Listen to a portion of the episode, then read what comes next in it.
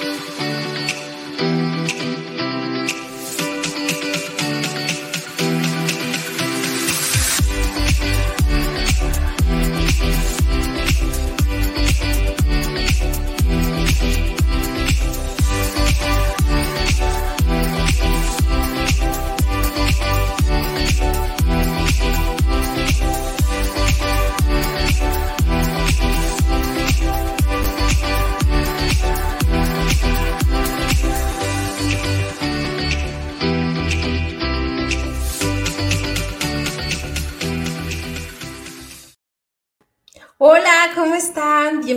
A todos los que nos están acompañando. Hoy iniciamos con un intro diferente, ¿no? Estas cosas de ir cambiando la, situación. Entonces, bienvenidos, muchísimas gracias a todos los que se están conectando a este espacio que, como les comento, este espacio es un espacio por y para ustedes. Es un espacio donde abrimos conversaciones, a veces difíciles, pero necesarias. Es un espacio donde, eh, pues vaya, todos están incluidos se llama conversaciones porque la intención es desde la etimología de la palabra acompañarnos en este discurso de crecimiento para todos. ¿Vale? Entonces, muchísimas gracias, Jorge, por estar aquí desde Argentina. Amiga Tere, muchísimas gracias por estar aquí con nosotros. Gracias por acompañarnos. Eh, hoy tenemos un invitado que desde que eh, yo lo conocí el año pasado, con uno de nuestros grandes maestros, eh, que es este Ariel, y desde ahí me llamó mucho la atención, pero donde realmente yo dije, tengo, eh, quiero conocerlo, ¿no? Se me hizo tan interesante y quiero saber más. Fue en uno de los lives que también tenemos con, con uno de nuestros amigos dentro de esta misma comunidad y me llamó muchísimo la atención y dije, yo quiero conocerlo, quiero conversar, creo que tiene mucho para darnos a todos nosotros. Eh, los voy a presentar grosso modo. Él es nuestro amigo y lo conocemos mucho en esta red de LinkedIn. Eh, Alex Ureña. Él es cofundador y chief de Evoluti, eh, de una agencia de Evoluti. Es también cofundador de otra agencia que se llama Humanos, Red Colaborativa. Él ayuda a evolucionar las culturas organizacionales a través de una eh, comprensión integral. Esto es bien interesante porque una organización es como, es, es, todo un sistema, ¿no? Entonces, mm, la mirada integral, la mirada sistémica es fundamental y bueno, él se enfoca en temas de bienestar, eh, de equipos de alto desempeño y etcétera, ¿no? O sea, tiene muchísima, tiene un currículum impresionante. También es Top Voice aquí dentro de, eh, de la red de LinkedIn y es un apasionado de la cultura organizacional y del bienestar. Es todo un referente aquí en México y en otros países también. Entonces lo voy a traer por aquí con nosotros, nuestro gran amigo Alex. ¿Cómo estás? Hola, muy contento, muy contento de estar por acá con ustedes. Gracias por la invitación. No, al contrario, nos siguen saludando eh, gente de diferentes partes del mundo, ¿vale? Muchísimas gracias, Eduardo. Eduardo también es un, es un gran perfil, es una gran persona que Eduardo? muchísimo en la red. También nos está acompañando. Este vengo regresando de Guatemala, estuve en Guatemala la semana, entonces sí, eh, abrazo a toda la gente por allá. Ah, sí, la verdad es que eh, somos más cercanos y más parecidos de lo que creemos. Creo que esta red nos ha ayudado a, conectar, ¿no? Todavía más. Absolutamente. Sí, saludos a todos. Mira, está Ángel? nuestro amigo Ángel. Buenísimo. También se está conectando nuestra amiga Jimena. Bienvenida, amiga Jimena. Muchísimas gracias por estar. Nuestro amigo Elo desde Curazao, ¿vale? Nos comparte fotos extraordinarias. nuestra amiga Tamara, que también es colega, ¿vale? Desde eh, Argentina también, ¿vale? Y a todos de veras bienvenidos, pero Muchísimas gracias por aceptar estar aquí con nosotros, por compartir tu tiempo, tu propósito, eh, tu conocimiento con todos. Y me encantaría escucharte, porque yo digo, te he visto en diferentes live, me encantaría escuchar, uno, ¿quién es, desde tu propia opinión, quién es Alex Ureña y cómo pasas de la filosofía interna y una filosofía profunda a lo organizacional? Vamos a ponernos profundos. Para empezar, un buen Para empezar suavecito. Para empezar suavecito. Bueno, disculpe primero que estoy un poquito resfriado, así que puede ser que eh, de repente tenga que sonarme un poquito, pero Em, ay, esta pregunta. ¿Quién soy? Soy un buscador. Eh, usualmente cuando, cuando me hacen esta pregunta, digo, soy un peregrino. Soy un mm. peregrino. Em, eh, buscando ¿no? en, el camino y, encontrando en el camino gente maravillosa que estamos aquí, em, aprendiendo y colaborando y, experimentando, ¿no? Básicamente. Entonces creo que, creo que eso, eso soy, entre, entre otras cosas. y, bueno, yendo a esta pregunta de por qué y cómo pasé de la clínica, de, esta parte como más médica y, e, y como personalizada, ¿no? Uno a uno, al organizacional, creo que hay una respuesta muy concreta y es que en un momento de mi vida me di cuenta de que quería hacer más impacto, ¿no? Que quería, quería llegar a más personas, poder tocar más corazones, ¿no? Poder eh, contactar más y, generar un efecto eh, un poco más exponencial, eh, ¿no? ¿no? sé si era por, por mi neurosis o qué, pero, pero, pero fue eso, ¿no? Esa intención de buscar un efecto exponencial, ¿no? Em, sin duda, al hacer terapia, al estar con una persona, al, acompañar a una persona en el desarrollo eh, y, curación de un tema desde físico hasta emocional, eh, pues hay una gran satisfacción, ¿no? Hay, hay, sí, creo que, es, creo que es un proceso y un propósito de vida muy bello, ¿no? Y lo disfrutaba mucho, pero también llegó un punto en el cual decía, ok, está perfecto, me encanta hacerlo, eh, me encanta mirar cómo la gente va creciendo, se va desarrollando, pero también me encanta ver cómo podemos generar ese efecto en nuestras comunidades. Entonces, em, pues exploré en diferentes lugares, ¿no? Por un lado, primero haciendo talleres, ¿no? Haciendo talleres en, donde pues compartía técnicas, herramientas, aprendizajes, eh, pero más orientados a la terapia, ¿no? A, la, parte de desarrollo personal. Eh, y eso mismo me llevó naturalmente a primero trabajar con gobierno. Esa fue, esa fue la primer, el, primer encuentro con grupos de personas em, en, un entorno laboral, ¿no? Entonces, eh, la primera oportunidad fue en el gobierno del Estado de México, en donde trabajé con un grupo específico de la Comisión de, Mujeres, eh, que ellos atendían casos pues graves, ¿no? De, de, violencia y cosas así difíciles, ¿no? Entonces necesitaban este acompañamiento pues muchísimo más potente para poder sostener eh, esta intensidad. Entonces ese fue mi primer acercamiento y ahí me di cuenta que era realmente muy interesante lo que sucedía en grupos, lo que sucedía cuando, cuando tratas de hacer cambios en, comunidades y empecé a explorar un poco más, ¿no? Estudié por ahí una maestría en desarrollo eh, de liderazgo, o sea, que me, me, me empecé a, a, empapar, ¿no? Cada vez más de, de, cómo lograr cambios y, y, transformaciones en grupos de personas. Y, descubrí ahí en la práctica, o sea, haciéndolo, descubrí que era lo que más me gustaba hacer, ¿no? Trabajar con grupos de personas.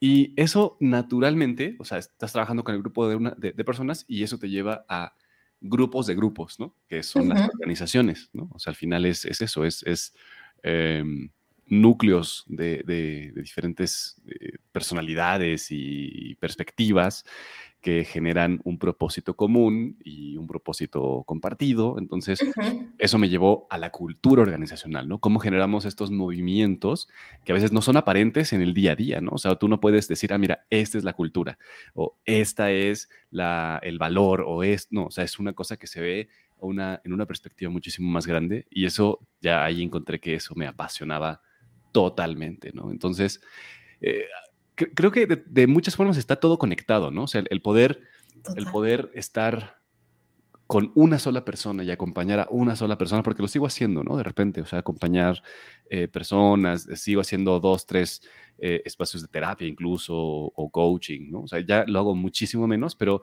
me sirve, ¿no? Me sirve como para poder enraizarme y me doy cuenta, ¿no? De cómo, ah, ok, yo vengo de esto y, y me sirve conectar con la gente uno a uno para entonces después hacer esta mirada muchísimo más expansiva. ¿no? Claro. Em, y eso, entonces todo está conectado, todas las cosas, todas, todas las fases me encantan, em, pero sin duda tengo esta, pues sí, esta perspectiva de generar cambios cada vez más amplios, ¿no? Incluso tengo esta, esta idea de, a ver, ya no solo cultura organizacional, sino cultura dentro de interacciones entre empresas, por ejemplo, ¿no? Es como un nivel más arriba. No, y, que se da. Así que eso. Me, encanta, me encanta lo que dices, este, y quiero pasar un comentario, y ahorita lo voy a relacionar con una de las cosas que me parece extraordinario de lo que comentabas. Nos comentaste, Jorge, la cultura de bienestar empieza por nosotros mismos. Uno no puede dar lo que no tiene. Y lo quiero enlazar, y muchísimas gracias por tu comentario, Jorge, lo quiero enlazar con lo que comentabas. O sea, cómo esta búsqueda interna, esta búsqueda interna, pero una vez puesta en acción, te transforma. Y mucho lo decimos, es que es en el hacer. O sea, que no quede nada más como en este concepto etéreo, divino, sino en el hacer, donde encuentras los caminos donde se aclaran cosas, ¿vale? Y, pasa con un, y en las organizaciones, ¿no? Tú te das cuenta del impacto que tiene en las personas, pero no nada más en las personas.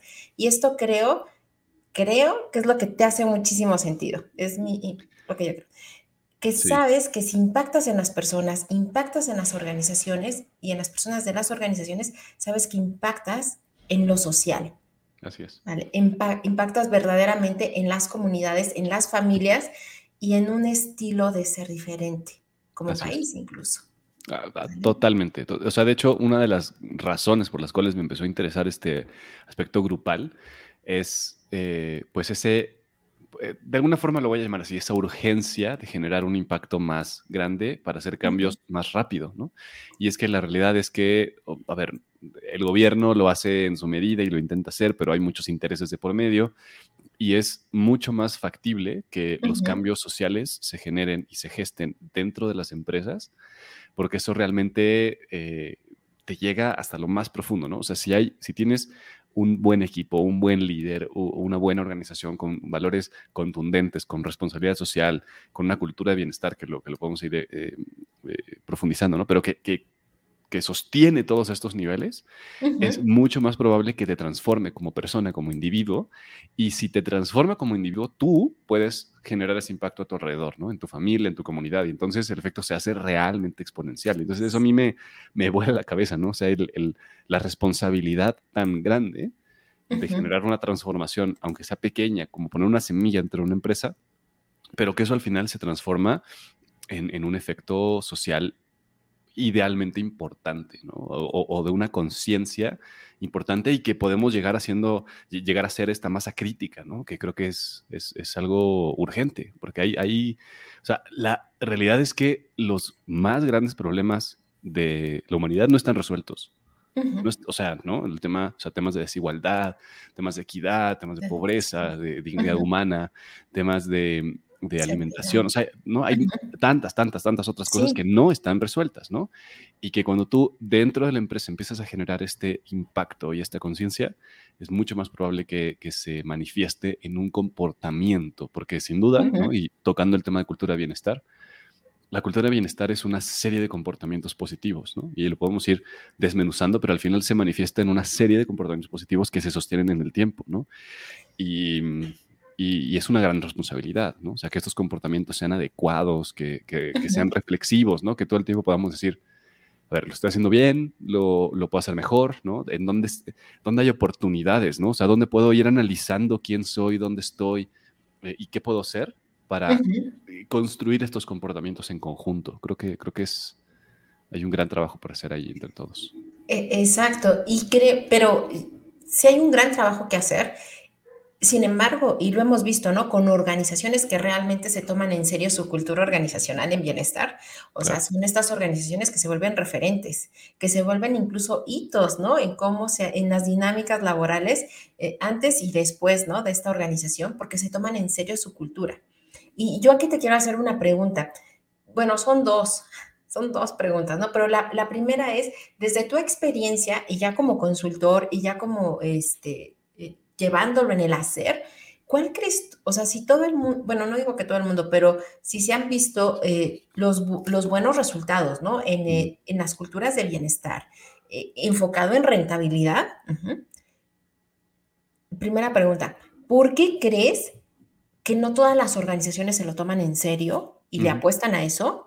Y la segunda pregunta es, que va también de la mano, ¿cuál crees tú que es el principal componente para que se dé una verdadera cultura de bienestar organizacional y no solamente maquillaje organizacional? Genial. Bueno, son dos preguntas que, se orientan a diferentes lugares, pero déjame conectarlas. Tal vez la primera respuesta es un poco más larga. Em, y lo, voy a anclar desde una perspectiva evolutiva. Em, podemos ver que todas las redes sociales, no importa si son tribus, si son empresas, si son gobiernos, si son países, lo que sea, tienen niveles evolutivos, ¿no? Niveles evolutivos de conciencia social. Eh, y, lo podemos ver, o sea, como el nivel más bajo, pues es esta tribu que, es eh, totalmente jerárquica, basada en el poder, basada en, las, en, subyugar, basada en, esta escalera en la cual tú tienes que comerte al, que está arriba para poder eh, subir. ¿no? Es, ¿no? En esta dialéctica. Es, Exacto, ¿no? Es, es, una cosa muy, muy tribal y, muy antigua, ¿no? O sea, que venimos de ahí de alguna forma y que las sociedades se fueron construyendo ahí, y podemos ir cada vez más, ¿no? O sea, construyendo cada vez más hacia arriba hasta llegar a una cultura evolutiva completamente en donde hay respeto, en donde hay diversidad, en donde se acepta em, como la autenticidad de cada persona, eh, la conciencia, donde somos además eh, responsables del entorno, responsables de, lo que generamos en nuestro alrededor, ¿no? Eh, en donde pensamos en generaciones adelante y no solamente en ingreso, ¿no? O sea, hay diferentes niveles, ¿no? O sea, estoy hablando de, que hay muchas tonalidades, ¿no? entre una y otra.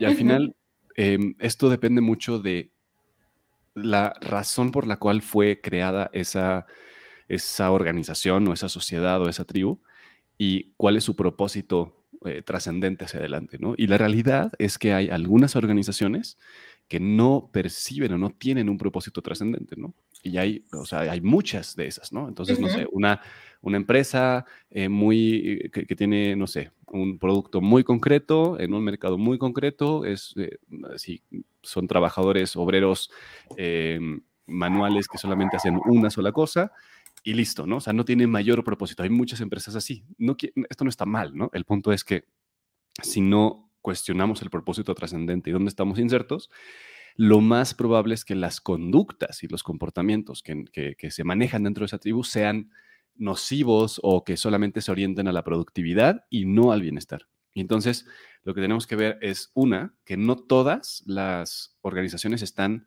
en el nivel de conciencia adecuado para poder construir bienestar porque no todas lo consideran como, como, una prioridad, ¿no? Es solamente en los estadios superiores de, desarrollo que hay muchos, o sea, hay muchas, muchas, muchas organizaciones. De hecho, son, yo diría, la mayoría de las organizaciones que están en un estadio de conciencia y de, desarrollo que, permite el bienestar y que permite la conciencia y ser positivos con la gente. Y si ahí en ese, en ese lugar solamente hay que calibrar, ¿no? Hay que hacer pequeñas calibraciones y pequeñas conexiones para que se sostenga como una práctica y como una política, ¿no? No, no nada más como algo, como tú decías, ¿no? Como tú decías, algo bonito, que suena bien, que es nada más para, este, para maquillar y para vernos este, bonitos desde afuera, no, sino que realmente podemos calibrar y conectar adecuadamente. Entonces, eh, eh, esto es como completando el primer punto, ¿no? No todas las organizaciones están listas para sostener una cultura de bienestar y esto hay que aceptarlo. La mayoría sí, y solamente hay que calibrar. Y hay algunas organizaciones eh, como extraordinarias que nacieron con la idea de crear bienestar, ¿no? Y eso es eh, hermoso, ¿no? O sea, porque eh, tienen esta perspectiva trascendente desde su fundación. Entonces, la idea es cuestionarnos de inicio. ¿En dónde está parada nuestra organización? Para esto le recomiendo un libro genial que se llama Reinventar las organizaciones de Frederick Laloux. Y ahí explica todo, ¿no? Se explica los estadios. Exacto. exacto. Entonces explica, explica los diferentes estadios, explica cómo y dónde y cuáles son las comparativas y, creo que es importante, ¿no? Entender, a ver, cómo, cómo, eh, en dónde estamos y cómo podemos seguir avanzando, ¿no? Porque no quiere decir que, que, uno esté mal o que uno esté bien, eh, no. Simplemente tiene, tienes que entender que hay diferentes posibilidades, ¿no? Y eso es justo lo que hacemos en Evolutive, ¿no? O sea, de hecho le llamamos Evolutive justo a partir de, esta, de esta idea de, la luz, ¿no? De, que podemos evolucionar, de que es una responsabilidad evolucionar y de que cuando tomamos conciencia juntos lo podemos hacer más rápido, ¿no? Entonces eso, eso es por una parte. Y luego, yendo a la parte de, eh, de qué es necesario o qué, cuál es ese ingrediente que tiene que suceder para que una cultura de bienestar eh, pues crezca y, se expanda dentro de una, organización cualquiera. Eh, creo que después de, analizarlo en diferentes organizaciones, está basado en que los altos líderes lo crean. Es eso. O sea, si, los líderes arriba saben o han tenido alguna experiencia en donde el bienestar se manifiesta en sus vidas, y a veces son experiencias difíciles, ¿no? O sea, me ha pasado en organizaciones en donde pues los líderes tuvieron una experiencia mm, física, ¿no? En donde pues estuvieron muy mal y, pasaron por operaciones y cirugías, etcétera. Y entonces salen, ¿no? Eso es como que reviven, ¿no? Y entonces dicen, oye, no, hay algo distinto que podemos hacer y hay eh, un nivel de, productividad que podemos analizar para no quemarnos, ¿no? Pues para no llegar a este burnout famoso. Y entonces cambiamos las cosas, las cambio primero para mí como líder, ¿no? Las analizo para mí y después ya lo hacemos en, un, en, equipos, ¿no? Entonces creo que es eso, el que al menos haya un líder arriba que tenga la fuerza necesaria y la certeza y la confianza necesaria para generar y sostener estos cambios. Si eso está, lo demás es eh, periférico, o sea, lo, demás se acomoda, ¿no? También se calibra, como decía hace un eh, puede ser que haya más, menos, bien, mal, no sé, pero si está este, esta conciencia en el es como que ya se aplana, o sea, se, allana el, camino. Se hace la diferencia. Sí. Claro, me encanta lo que nos comentas, es cierto. Eh, quiero hacer nada más un pequeño paréntesis. Uno, para saludar a todos los que nos están acompañando y dos, más como para recapitular, qué importante es tener en cuenta la madurez de la organización.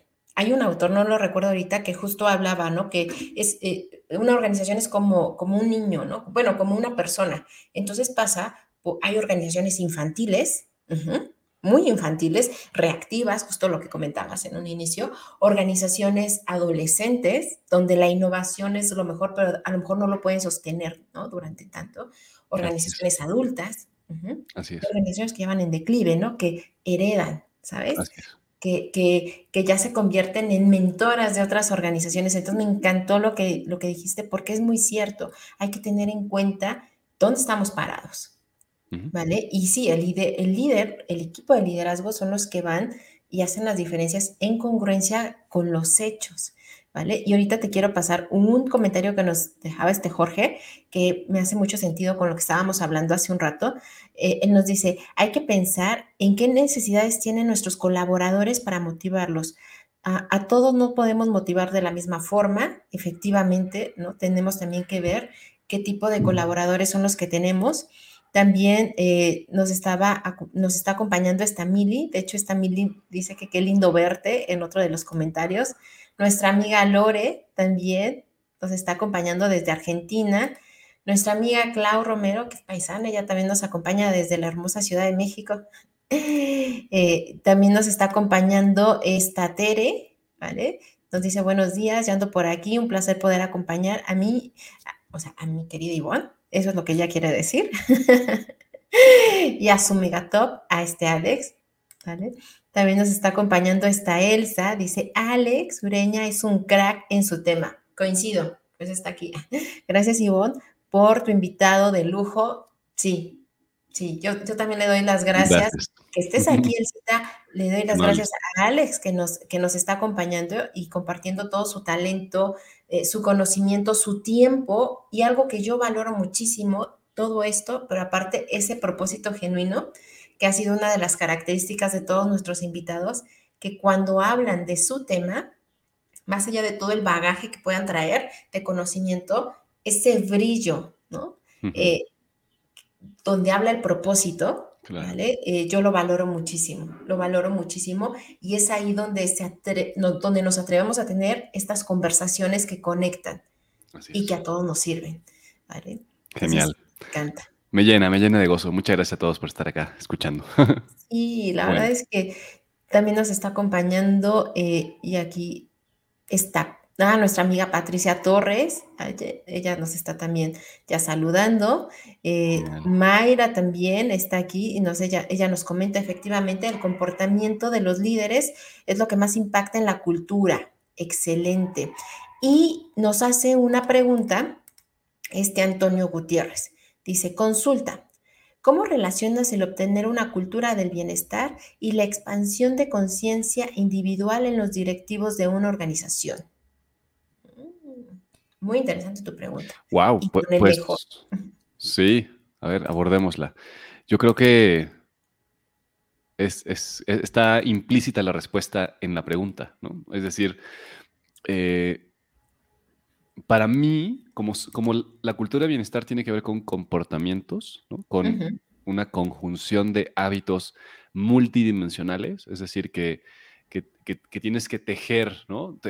cada una de las dimensiones que te componen a través de comportamientos diarios y constantes cotidianos. Em, esto automáticamente, por consecuencia, o sea, sin hacer ningún esfuerzo, nada más por el hecho de mantener un hábito eh, en cada una de, tus dimensiones genera una conciencia individual más expandida, ¿no? Caso simple. Si yo empiezo a hacer más ejercicio, automáticamente el día que no hago ejercicio, lo percibo en mi cuerpo. Y siento cómo es cuando sí hago ejercicio y cuando me siento libre, me siento más fuerte, me siento eh, más despierto, me siento, ¿no? O sea, es, una, es un, una certeza porque ya lo experimenté y no, o sea, no tengo que hacer ningún proceso de introspección avanzado para poder darme cuenta de lo que siente mi cuerpo. Y así con cada una de las dimensiones, ¿no? O sea, si yo cuido mi mente, eh, mi, mi, emocionalidad, mis relaciones sociales, eh, mi, mi, crecimiento profesional, mi espiritualidad, mis finanzas, el medio ambiente, etcétera, etcétera. O sea, cada una de las dimensiones que nos hacen humanos, y, las cuido con constancia, eso naturalmente genera un florecimiento de conciencia. Y, esto se conjuga con todas las prácticas realmente eh, trascendentes de, la humanidad, ¿no? No importa en qué cultura la veas. En todas, el llegar a este proceso de conciencia expandida está basado en una práctica, en una práctica constante. O sea, no es de, ah, ya, este, polvitos mágicos, eh, abra cadabra y, tienes conciencia. No, es te sientas y eh, te sientas en silencio y observas y escudriñas tu mente, ¿no? O haces una práctica física extenuante hasta llegar a ese nivel en el cual puedes darte cuenta, o haces eh, ayunos, o, eh, o sea, no importa, ¿no? Porque hay muchas culturas distintas, muchas perspectivas, pero todas ellas tienen que ver con una práctica constante. Y eso para mí es la cultura de bienestar, ¿no? Es esta certeza de que nos podemos acompañar unos a otros para generar estos hábitos y generar esta perspectiva en todos los lugares donde participamos, ¿no? Y muy importante, evidentemente, el lugar de trabajo, porque ahí es donde pasamos al menos un tercio de nuestras vidas, algunos más, ¿no? O sea, pasamos un tercio de nuestra vida dormidos, un tercio de nuestra vida en el trabajo y un tercio entre diferentes actividades, ¿no? Em, eh, vitales. Y, y, entonces es tremendamente importante, ¿no? Por eso insisto en que se debe de generar y, e incentivar esta cultura de bienestar en las empresas porque pues es, una de las pocas opciones que tenemos para hacerlo, ¿no? Y es una de las, de las opciones más trascendentes también. Entonces eso creo que ahí conecta las dos. Em, o sea, al final, si queremos generar líderes o directivos en una organización que tienen mayor conciencia, empecemos por establecer prácticas contundentes, simples, porque tampoco se trata de hacer grandes cosas y, tratar de abarcar mucho camino en poco tiempo, no, es prácticas simples, constantes, em, que hagan sentido, ¿no? Por ahí decían también, o sea, no todas las personas son iguales, no todas las personas necesitan las mismas cosas y hay que ser muy sensibles. Eh, primero a través de, entender los datos, ¿no? O sea, de preguntarle a la gente qué quiere, qué necesita, cómo está, a dónde quiere ir, ¿no? Y por otro lado también el, el entender que tenemos personalidades diversas, eh, naturalmente, y por lo tanto, ¿no? O sea, aprendemos de formas distintas, ¿no? Entonces, una es en dónde estamos parados, qué necesitamos, y otra es quiénes somos, cómo nos comportamos y qué nos hace sentido, para que entonces podamos crear culturas que sean, eh, pues sí, inclusivas, ¿no? O sea, que, que, consideren eh, la diversidad y que se orienten a la trascendencia. Entonces, eso, eso, creo que, creo que es, es importante. Sí, eh, me, encanta. Yo espero que hayamos contestado, Antonio. La verdad es que es cierto, es en el hacer, ¿no? Cuando de repente las cosas se pueden empezar realmente a cristalizar y hacer cambios muy visibles. No estamos diciendo que es de la noche a la mañana, pero sí se empiezan a hacer cambios muy visibles. Y lo ponías muy bien en el ejemplo de cuando empezamos a hacer ejercicio, ¿vale? Y cuando no como que ese arranque de hacer y no hacer también hace esta diferencia. Y lo quiero enlazar con el comentario que nos hace este, nuestro amigo Leopterio desde Curazao. Dice, el bienestar personal de cada uno de los colaboradores hará la presión en las organizaciones para que vean y cambien en mejorar el bienestar organizacional. Esto se me hace bien interesante su comentario. No sé tú cómo lo, lo, escuchas, porque hace rato que tú hablabas también de, de esta conciencia que también va de lo personal.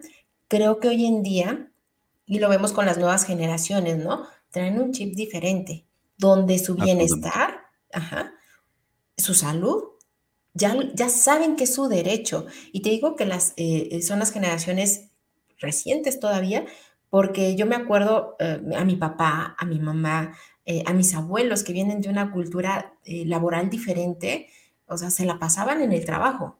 Claro.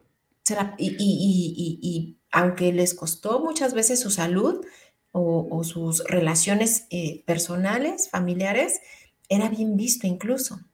Claro.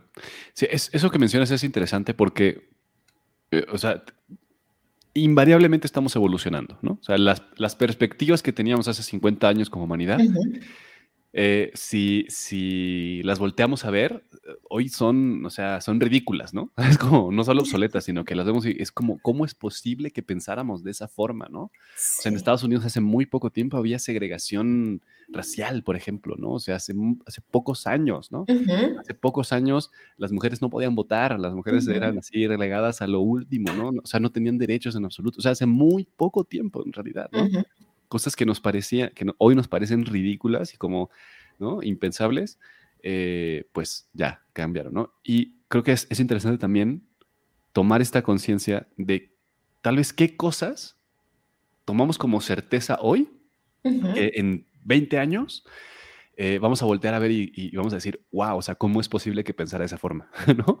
O sea, es muy probable que eso, no, no probable, es un, yo diría, es un hecho que eso va a suceder, ¿no? Tal vez no en todo, pero sí hay prácticas en las empresas, de forma individual, en las familias, etcétera, en los gobiernos, en los, países, que en, algunos años vamos a voltear a ver y, van a ser ridículas y obsoletas. Entonces, es como también tener esta perspectiva flexible y moldeable, ¿no? De que el bienestar es, es, gerundio, es, o sea, es una creación colectiva constante, ¿no? y, necesitamos hacer, creo que dos, dos pausas, ¿no? Es una, darnos cuenta de los ciclos naturales, ¿no? Que esos de alguna forma siempre están ahí, ¿no? Y, llevan un ciclo muchísimo más largo del que pensamos.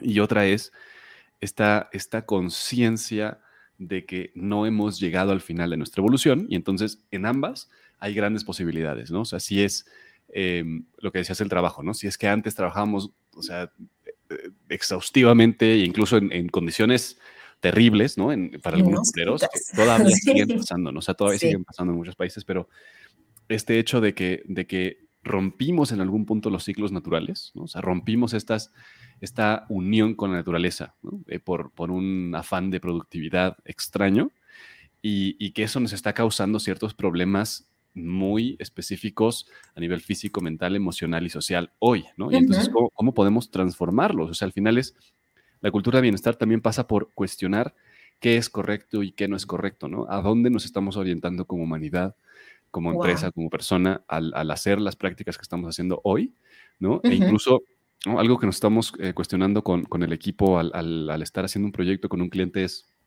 oye, pero mira, qué interesante que probablemente lo que genera mayores problemas de bienestar es la operación. ¿no? Y entonces, a ver, nosotros estamos haciendo eh, pláticas, charlas, temas, así acompañándolos, pero lo que realmente es nocivo en su entorno es la forma en la que operan. Y entonces, ¿cómo generamos conciencia para que cambiemos algunas prácticas de operación y, que, y que nos empecemos a cuestionar? A ver, ok, sí, desde eh, no sé, en este caso, ¿no? Desde Alemania nos exigen productividad y nos exigen llegar al número y nos está, ok, sí está perfecto, pero ¿cómo podemos transformar de alguna forma la operación para que podamos estar más sanos y que podamos desarrollarnos plenamente, ¿no? Y creo que este, este tipo de cuestionamientos son los que van a generar empresas más resilientes en el futuro.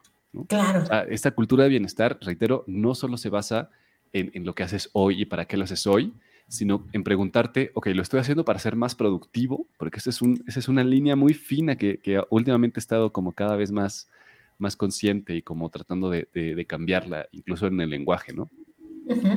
Porque yo incluso hablo de alto rendimiento, pero el alto rendimiento a costa de qué, o sea, o para qué, ¿no? Productividad para qué, para quién, para, ¿no? Em, y entonces transformar también esta conciencia de la cultura de bienestar orientándonos a cómo queremos ser productivos y para qué queremos ser productivos, a quién estamos afectando cuando somos productivos y qué estamos sacrificando. Porque ese tema es, drástico, ¿no? O sea, tú date cuenta y es, seguramente estás sacrificando algo de tu vida al tratar de llegar más lejos eh, en, tu nivel profesional o laboral. Está bien, o sea, ese, no, es el problema, el punto es que no seamos conscientes, ¿no? Claro. Eh, que hoy en día, y me encanta lo que dices y cómo lo, defines, porque hoy en día es tan importante sí llegar al resultado, pero también cómo se llega al resultado. Ajá. O sea, podemos llegar con la gente, sobre la gente, a pesar de la gente, ¿vale? Entonces, vuelvo a lo mismo, ¿no? Y, y, resumiendo todo, eh, un poco de lo que nos comentabas, ¿no? O sea, sí es el resultado y es importante llegar al resultado, pero también hoy en día es fundamental cómo llegamos a ese resultado. Y aquí nada más pongo como un, pequeño paréntesis de la marca empleadora, ¿no? Este concepto que antes no se hablaba para nada o que no existía, no importaba, hoy en día se puede volver incluso tu mayor ventaja competitiva o tu gran amenaza, porque hoy en día también todos tenemos pues estos famosos dispositivos y entonces eh, estas malas prácticas cada vez son más denunciadas, cada vez también son más visibilizadas y esto tiene eh, y afecta, ¿no? A, lo mejor a algunas organizaciones más que, que a otras, pero al final afecta, ¿no? Entonces hoy, resumiendo, hoy en día es tan importante el qué, pero el cómo también llegamos a ese resultado. Absolutamente. Y quiero compartirte algunos de los comentarios de... Eh, de, esta hermosa comunidad, porque la verdad es que son bien participativos y me encanta porque así se van construyendo. Yo de aquí me llevo material, la verdad, ¿vale? Yo de aquí me llevo material para la tesis. Nos dice esta Pati.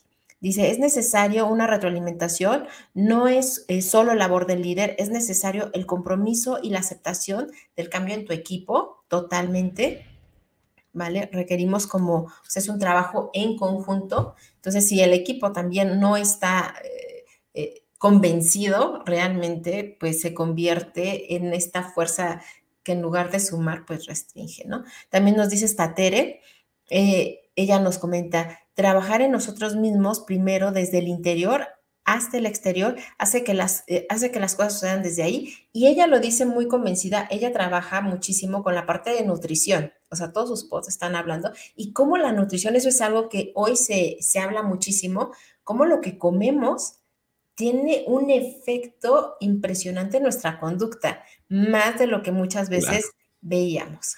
Incluso, hay paréntesis, eh, lo que comemos y cómo comemos. ¿No? O sea, el, sí, porque hay, cosas que hacemos que son ridículas, ¿no? Como, a ver, tener 20 minutos para comer y entonces vas al comedor y, ¿no? En, caso de, empresas grandes, ¿no? Vas al comedor y, y, te embulles lo que puedas en lo más rápido que puedas porque de alguna forma nuestra perspectiva de productividad está mal orientada, ¿no? Y es como, pues comer es una pérdida de tiempo y es como, ah, es, nada más, es combustible, ¿no? Es, un medio para un fin.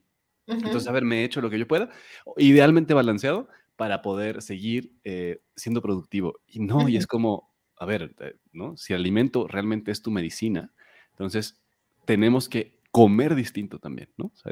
¿qué, qué, opinas, Tere, no? Pero es, creo que la forma en la cual abordamos la nutrición, ¿no? O sea, como, como, un proceso, ¿no? O sea, que, yo lo veo muy amplio, porque yo utilizo la, la, palabra nutrición de una forma muy amplia, no solo en, alimentos, ¿no? Sino cómo nutrimos nuestras relaciones, cómo nutrimos, ¿no? Muchas cosas, pero es cómo le dedicamos tiempo, esfuerzo, conciencia, atención al proceso que estamos haciendo. Creo que eso, eso, es, eso es bien interesante, ¿no? O sea, como hablando de este cambio de mindset en para qué hacemos lo que hacemos, ¿no?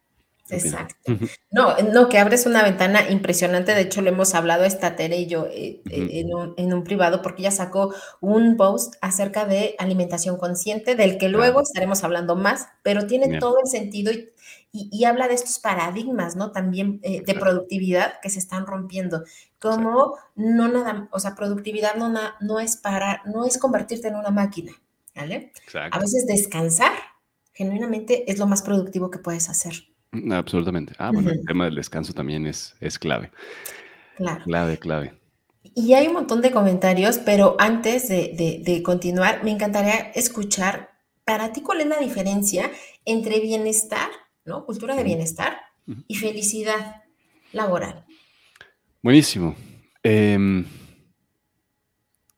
yo creo que la, a ver, si, si, lo hablamos en términos estrictos, la felicidad es un estado fluctuante. O sea, la felicidad no, no es un fin en sí mismo, ¿no? O sea, de hecho, de hecho si, hablamos en términos de neurociencia y, de, de eh, como de, de, bienestar en salud mental, el estado neutral es el saludable, ¿no? O sea, uno no está eufórico por la vida y feliz por la vida, ¿no?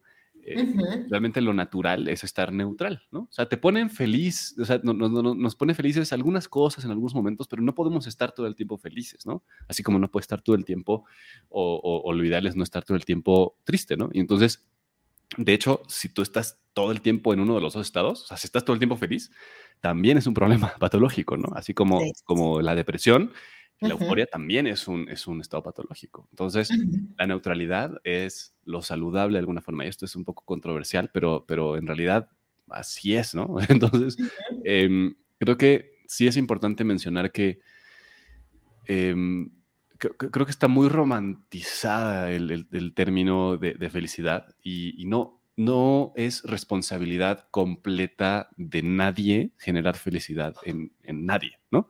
mucho menos en una organización. O sea, a ver, esto es muy distinto a, proveer herramientas y proveer un contexto positivo y proveer un, contexto consciente. Eso, eso es necesario, ¿no? El, que estamos positivos y conscientes dentro de las organizaciones y que sostengamos una cultura en la cual el bienestar sea primordial. Claro, pero la felicidad va a surgir naturalmente en algunas personas y en otras tal vez no, porque no es un, no es un fin en sí mismo. Eso es bien importante, ¿no? O sea, si andamos persiguiendo todo el tiempo la felicidad, pues digo, pongámonos una nariz de payaso y andemos de payasos, entonces, ¿no? Andar generando este, chistes y eso, y, y, ok, vas a tener a la gente feliz o alegre, pero, pero es un estado fluctuante. Entonces, primero es entender que la salud mental tiene que ver con cambios, ¿no? Tiene que ver con con poder aceptar y poder transformar todas las emociones. O sea, es correcto y está bien, es sano que tengas miedo y que sientas odio y que sientas tristeza y que sientas ansiedad y que sientas felicidad en algunos momentos y tantos otros matices de, emociones que hay posibles, ¿no? O sea, el querer, el, buscar esta felicidad como un fin y, que se mantenga eh, en, en, el tiempo es irreal, ¿no? Y de hecho puede llevarnos a prácticas que son, pues, poco poco sanas, ¿no? O sea, o, que, o que nos separan de la realidad, ¿no? O sea, como medio neuróticas, ¿no? Así, así lo, lo, percibo, ¿no? Entonces, para mí la cultura de bienestar tiene que ver con algo eh, previo, ¿no? O sea, como con, con la raíz, el autocuidado, el cuidado de cada una de tus dimensiones, naturalmente va a generar este estado de equilibrio y de neutralidad para que puedas hacerle frente a la vida, ¿no? O sea, por ejemplo, el hecho de que hagamos ejercicio, como, ¿no? Porque siempre es el ejemplo más simple. O sea, Sí, a ver, tú puedes hacer ejercicio para estar fuerte y para verte bien y para estar flaco y para, ¿no? Y, para ir a tener este cuerpo de playa y todo, sí. Pero en realidad, hacer ejercicio tiene que ver con sostener la vida por más tiempo, ¿no? o sea, por ¿no? estar, estar sano en la vejez, ¿no? O al menos es la perspectiva que yo tomo, ¿no? Es, o sea, consecuentemente me veo mejor, ¿no? Consecuentemente tengo un cuerpo más estético, pero no es el fin en sí mismo, es, es, es, es esta así lo veo con, la felicidad, ¿no? Es como, pues puede ser que la, felicidad sea una consecuencia de buscar el bienestar a largo plazo, ¿no? Y es como, ah, pues tal vez hoy tengo más momentos de felicidad y menos momentos de tristeza, pero no me puedo mantener en ese lugar, ¿no? Entonces, eso, o sea, la cultura de bienestar tiene que ver con la creación de un entorno equilibrado para ti, para tu gente, para la comunidad, eh, en donde no puedes basarlo en una sola práctica, sino que tienen que ser muchas prácticas constantes eh, juntas, ¿no? Que se, que se tejen una a la otra y que tampoco pueden ser algo estricto, ¿no? O sea, uno puede ser también eh, flexible, ¿no? O sea, experimentar diferentes cosas, porque fíjate, una, una, también hablando de ejercicio, ¿no? Y es que el, ese ejemplo de ejercicio aplica para todo lo demás, o sea, no, no importa qué dimensión. Pero hay gente que deja de hacer ejercicio porque no le gusta hacer ese ejercicio en particular, ¿no? Y es que, ay, no, yo, yo, yo le, pregunto a gente, oye, ¿haces ejercicio? Y me, contesta, no, es que no me gusta correr. Y así de, o sea, pero ¿cómo? ¿No? Si correr no es, es, una de 10.000 opciones, ¿no? Entonces es buscar tu lugar. Esa es otra cosa eh, que lo hablamos hace un momento de la inclusividad en el bienestar, ¿no? Es cada uno tiene su perspectiva, pero sí tienes que tener la conciencia de que cada una de tus dimensiones tenga un, espacio de cuidado, ¿no? Y eso naturalmente te va a llevar a generar las secreciones hormonales y neuronales, eh, ¿no? Neuroquímicas necesarias para mantener una salud adecuada, ¿no? Entonces es, es por ahí eso. Claro, y, me encanta lo que dices, coincido en esta parte, ¿no? Creo que se ha vendido un estado de felicidad barato desde mi punto de vista, muy subjetivo, donde eh, precisamente nos, nos venden la felicidad como esta sobreestimulación, ¿no? Esta sobreexcitación, como si te dieran muchísima azúcar, ¿no? Y anduvieras así. Y la verdad es que uno es subjetiva, como lo acabas de decir, dos, hay más, ¿no? O sea, hay más. Y lo quiero enlazar con un comentario que nos, nos trae también esta Pati. Dice, no olvidemos que somos seres humanos y no todos los días son felices y está bien, ¿vale? Y éxito. O, bueno, y éxito o tristeza y fracaso es saber manejar esos estados y tratar de hallar ese equilibrio. Perfecto, Pati, perfecto, ¿vale? O sea, no se trata de estar solamente de un lado, ¿no? Sino tener eh, esa aceptación de gestionar lo que pasa día a día, porque esa es la vida, porque eso, y lo decías hace un rato muy bien, Alex, eso es lo real, ¿vale? Esta sobreexcitación y sobreestimulación, este mundo lleno de maquillaje muchas veces organizacional, este, pues a lo mejor nada más se convierte en eso, en ese maquillaje, ¿no? Y tener eh, mecanismos, compromisos establecidos a mediano y largo plazo que sostengan lo que viene también, el día a día, eh, los, diferentes los diferentes momentos, tanto políticos, económicos y sociales, que por supuesto repercuten en las organizaciones y en la productividad, eh, nos va a llevar a ese estado de, una verdad, de un verdadero bienestar sostenido y que nos convenga a todos. Absolutamente. Absolutamente. Totalmente. Muy bien, Pati. Muchísimas gracias por, por, tu comentario. Excelente aportación. Nos dice también este Oscar. Dice muy buen, eh, muy buena, muy buen, muy buena tarde de sábado en comunidad. Este nos seguirá en diferido. Él nos acompaña desde España. ¿Vale? Nos encanta. ¿Vale? Y nos siguen llegando muchísimos más comentarios también. Este, Elo, pues lo está saludando. Tere nos comenta algo importantísimo, la actividad física y no es necesario ir al gimnasio completamente, tiene que ver con ese compromiso, y nos lo decía Pati hace un momento, ¿no? También con ese compromiso personal, ¿vale? Eh, y entonces así también podemos empezar a discernir. ¿Y qué creen amigos? Ya estamos por terminar este live, ¿vale? Ya estamos por terminar este live, se me ha ido rapidísimo, la verdad es que me encanta todo lo que nos has compartido. Este, este live se queda así aquí en LinkedIn, también se queda en YouTube, por supuesto, para los que nos están acompañando como Frank. Muchísimas gracias por mm. acompañarnos desde YouTube. También se queda en Spotify, ¿vale? Y eso también es importante decirlo porque estas conversaciones de veras están creadas con la intención de traer expertos, no nada más en el tema, que, que es importante también, pero sobre todo que nos hablan desde este propósito genuino de impactar, desde la arista que cada quien quiere impactar, pero desde este propósito de verdaderamente hacer la diferencia, de verdaderamente agregar valor. Que yo creo que a eso venimos aquí en esta vida, pero ese es mi comentario solamente personal.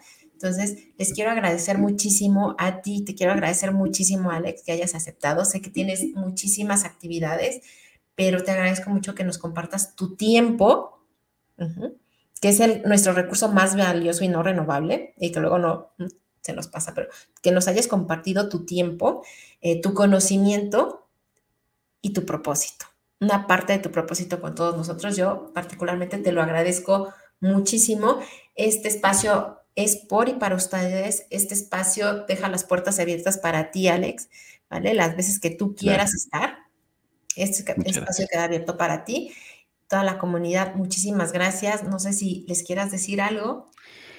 Sí, bueno, primero gracias, gracias por quedarse, gracias por escuchar, por sus comentarios, gracias a ti, por, por la invitación y, por generar esta conversación, que siempre es, es rico, ¿no? Es, es, una, un placer poder compartir y, afinar incluso estas perspectivas, porque en la misma conversación se van hilando ideas que tal vez antes estaban por ahí volando, entonces te agradezco mucho porque para mí es es, siempre una oportunidad de crecimiento, ¿no? El, compartir y el que, el que me hagas estas preguntas. Entonces, sí, sí, total, total gratitud eh, a cada uno de ustedes. Y, pues realmente terminar con, con esta invitación, ¿no? Esta perspectiva de que todo siempre está en nuestras manos, ¿no? O sea, somos, eh, podemos crecer en donde sea que estemos, ¿no? Si no estás practicando a nivel físico, practica a nivel mental, si no a nivel eh, emocional, si no, o sea, siempre hay algo en donde puedes estar creciendo, ¿no? O sea, incluso aquí escuchando, digo, tal, vez estás escuchando te hace reflexiones, pero hay algo siempre que puedes estar moviendo y transformando. O sea, somos, somos seres en, continua, en continuo desarrollo, en continua creación, eh, que nada está ya dado completamente, ¿no? Eso es, una cosa importante y que se vale cambiar, se vale, se vale ir de un lugar a otro, ¿no? Eh, porque al final em, necesitamos seguir, seguir esta, esta percepción de que somos finitos, de que tenemos un, momento muy breve en la vida y esto es rarísimo, o sea, como que, que miremos cotidianamente la rareza que es estar vivos. Es extrañísimo. O sea, ¿no? A mí siempre me sorprende, es como, qué raro, ¿no? Que estoy aquí, que estoy viendo las cosas a través de mis ojos y que estoy experimentando la vida en este momento. Eso es rarísimo. La conciencia de la vida.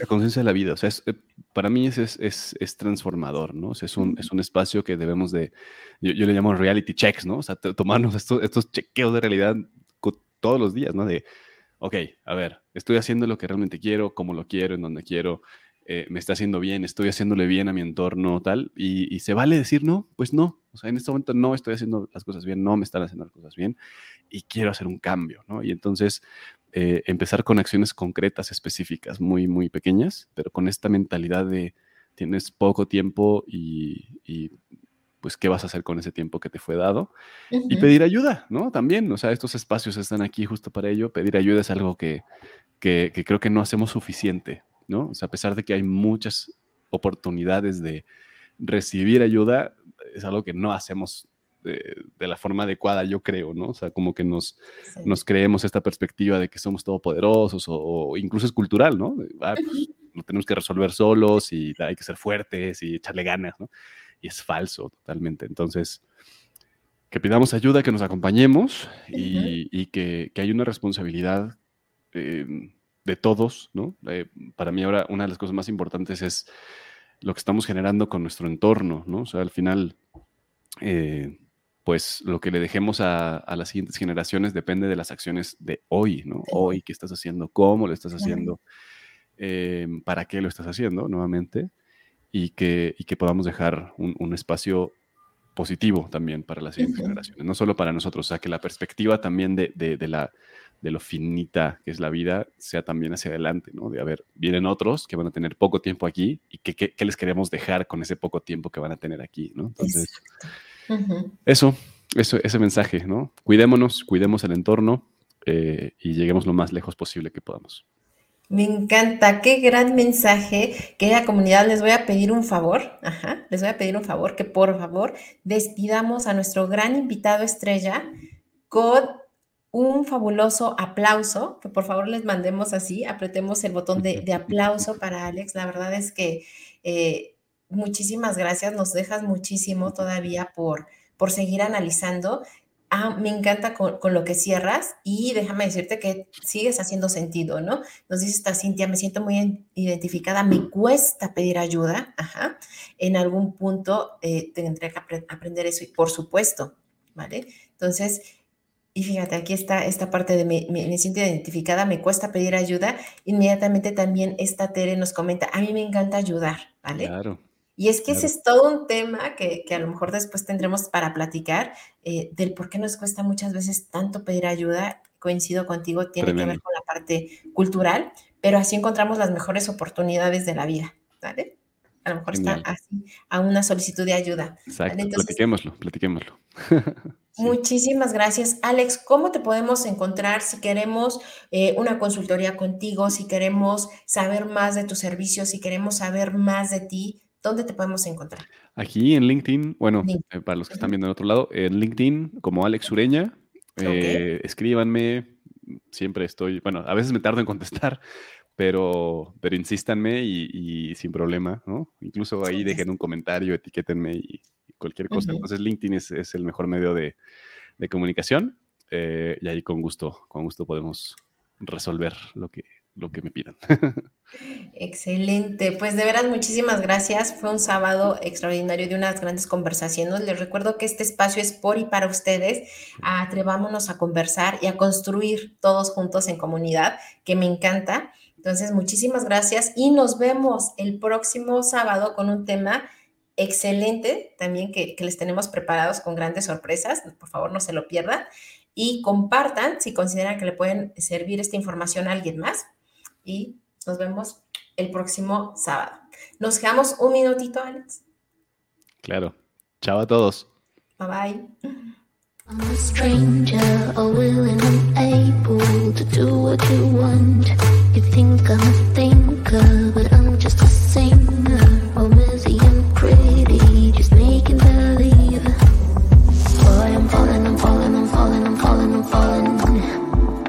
obscurity, don't let me ever be this alone.